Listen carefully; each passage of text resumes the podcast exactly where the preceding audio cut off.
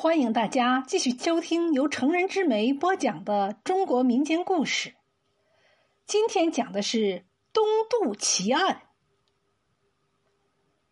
唐朝天宝元年，鉴真大师应日本高僧荣瑞等人的邀请，带着弟子们去日本传法。船只都已经备好，只等着择日出行。没想到，就在这时，他的一个叫……能静的弟子突然死了。消息传来，鉴真大惊，他跟着来报的弟子们赶到海边，只见尸体就在离船不远的海滩上。还未出行，就出了这样的事情，鉴真不由得皱紧了眉头。官府的人也闻讯赶来了，经过查看，确定能静是被人杀死的。可是能静平时待人随和，谁会下此毒手呢？鉴真正准备带弟子回寺里给能静超度，另一队官兵却匆匆的赶来，挡住了他们的去路。领头的淮南采访使班景倩高声问道：“谁是道行？”鉴真的一个弟子应声站了出来。班景倩一挥手。几个士兵就立刻扑上去，将他绑了个严严实实。鉴真急问出了什么事，班景倩说：“举报道行与海盗有勾结，这次跟你出海就是准备去投奔他们的。”鉴真大吃一惊，忙解释说：“道行是自己的弟子，不可能做这样的事情。”班景倩严肃的说。大师东渡传法无可置疑，可您怎么能保证你的这些弟子也会像您一样讲究德行？我甚至还怀疑能静的死也与他有关呢。说罢，手一挥，就命士兵们去鉴真东渡的船上搜查。可是士兵们忙活了好一阵子，却什么也没搜出来。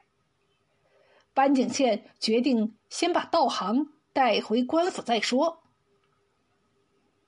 看看班景倩他们远去的背影，鉴真陷入了沉思。道行一直是自己的得意弟子，怎么可能干出这种事呢？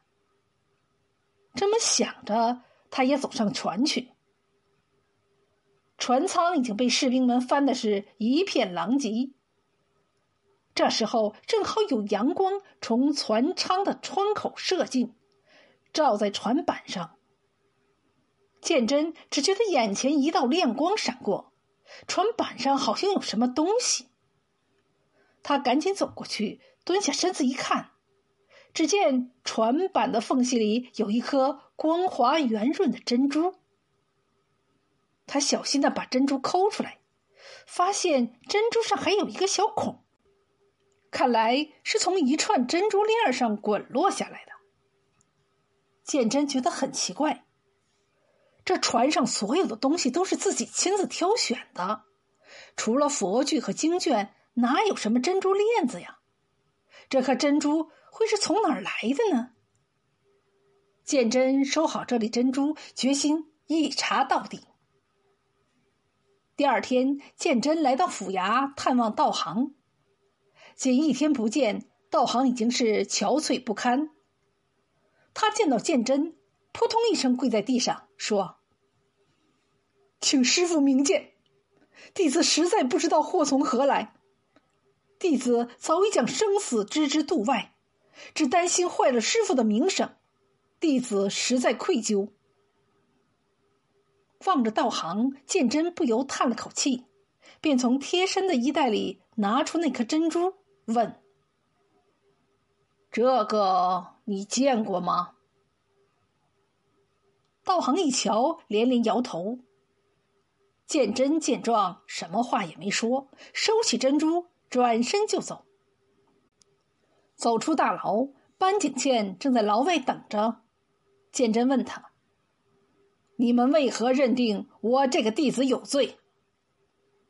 班景倩说：“是您的一个弟子举报的，难道您弟子说的还会有假？”鉴真瞥了他一眼。既然如此，那你们现在就可以行刑。我让他的师兄弟们到刑场送他一程吧。于是班景倩命人把道行带出大牢，送上断头台。鉴真也带着众弟子来到刑场。刑场上的气氛既肃穆又紧张，弟子们连大气都不敢喘。时间一分一秒的过去了，鉴真不说话，班景倩也不敢随便下令，就这样足足待了近一个时辰。终于，有的弟子耐不住沉闷，躁动起来。就在这时，鉴真悄悄的对班景倩耳语了几句。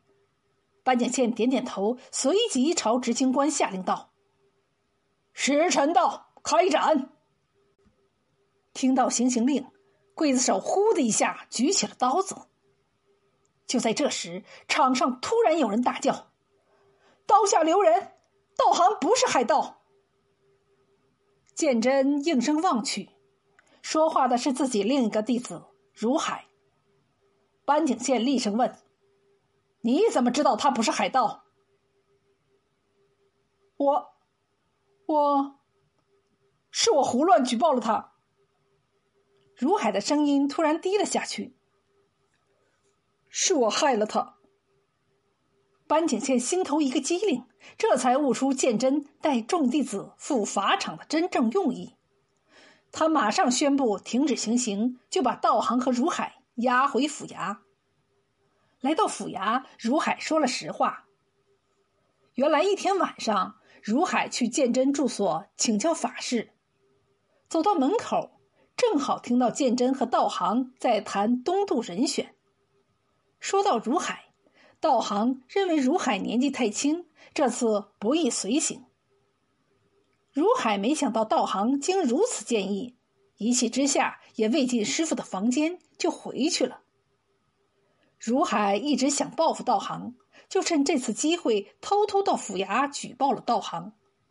不过他本意只是想泄泄心头之恨。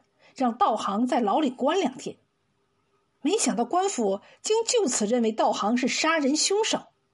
眼见道行真要被砍头了，如海这才站了出来。道行的冤屈终于被洗清了，但能静被杀一案却仍没有进展。班景倩表示，如此情况下，鉴真东渡之行必须推迟。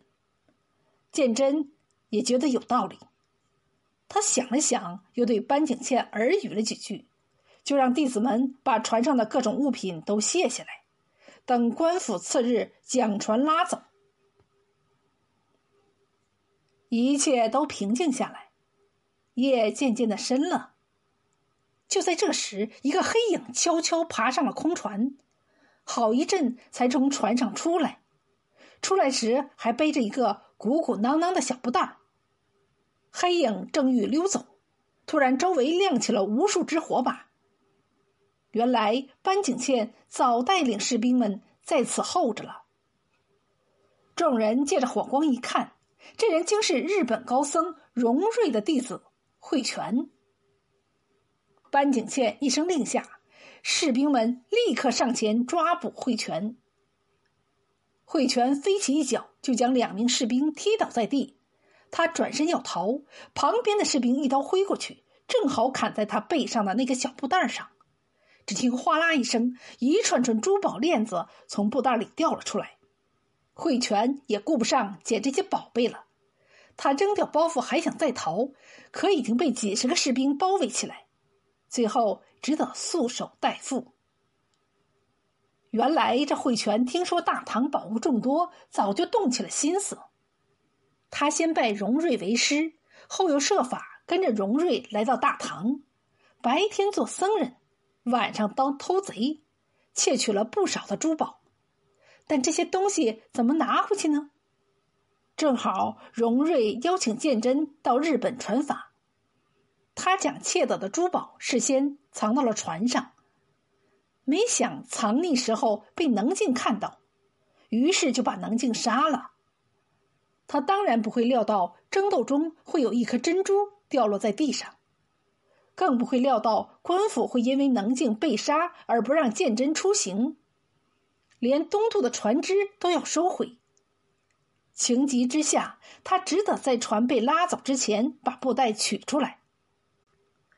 而鉴真呢，自发现那颗滚落的珍珠后，就断定有人想在此次东渡时偷运珠宝，但他相信自己的弟子不会干出这等丑事，于是就故意激班景倩斩道行，先为道行洗清了罪名。鉴真又确信那人藏的东西一定还在船上，于是就给班景倩出主意，让官府假装要没收东渡船只。以此引出偷运珠宝的人。再说荣瑞，当他知道自己弟子竟然做出这样的事来，愧疚的连夜赶来向鉴真道歉。鉴真安慰他说：“佛家弟子成千上万，谁也无法保证人人都真心向善，所以我们更得要。”竭尽所能去树德传法呀。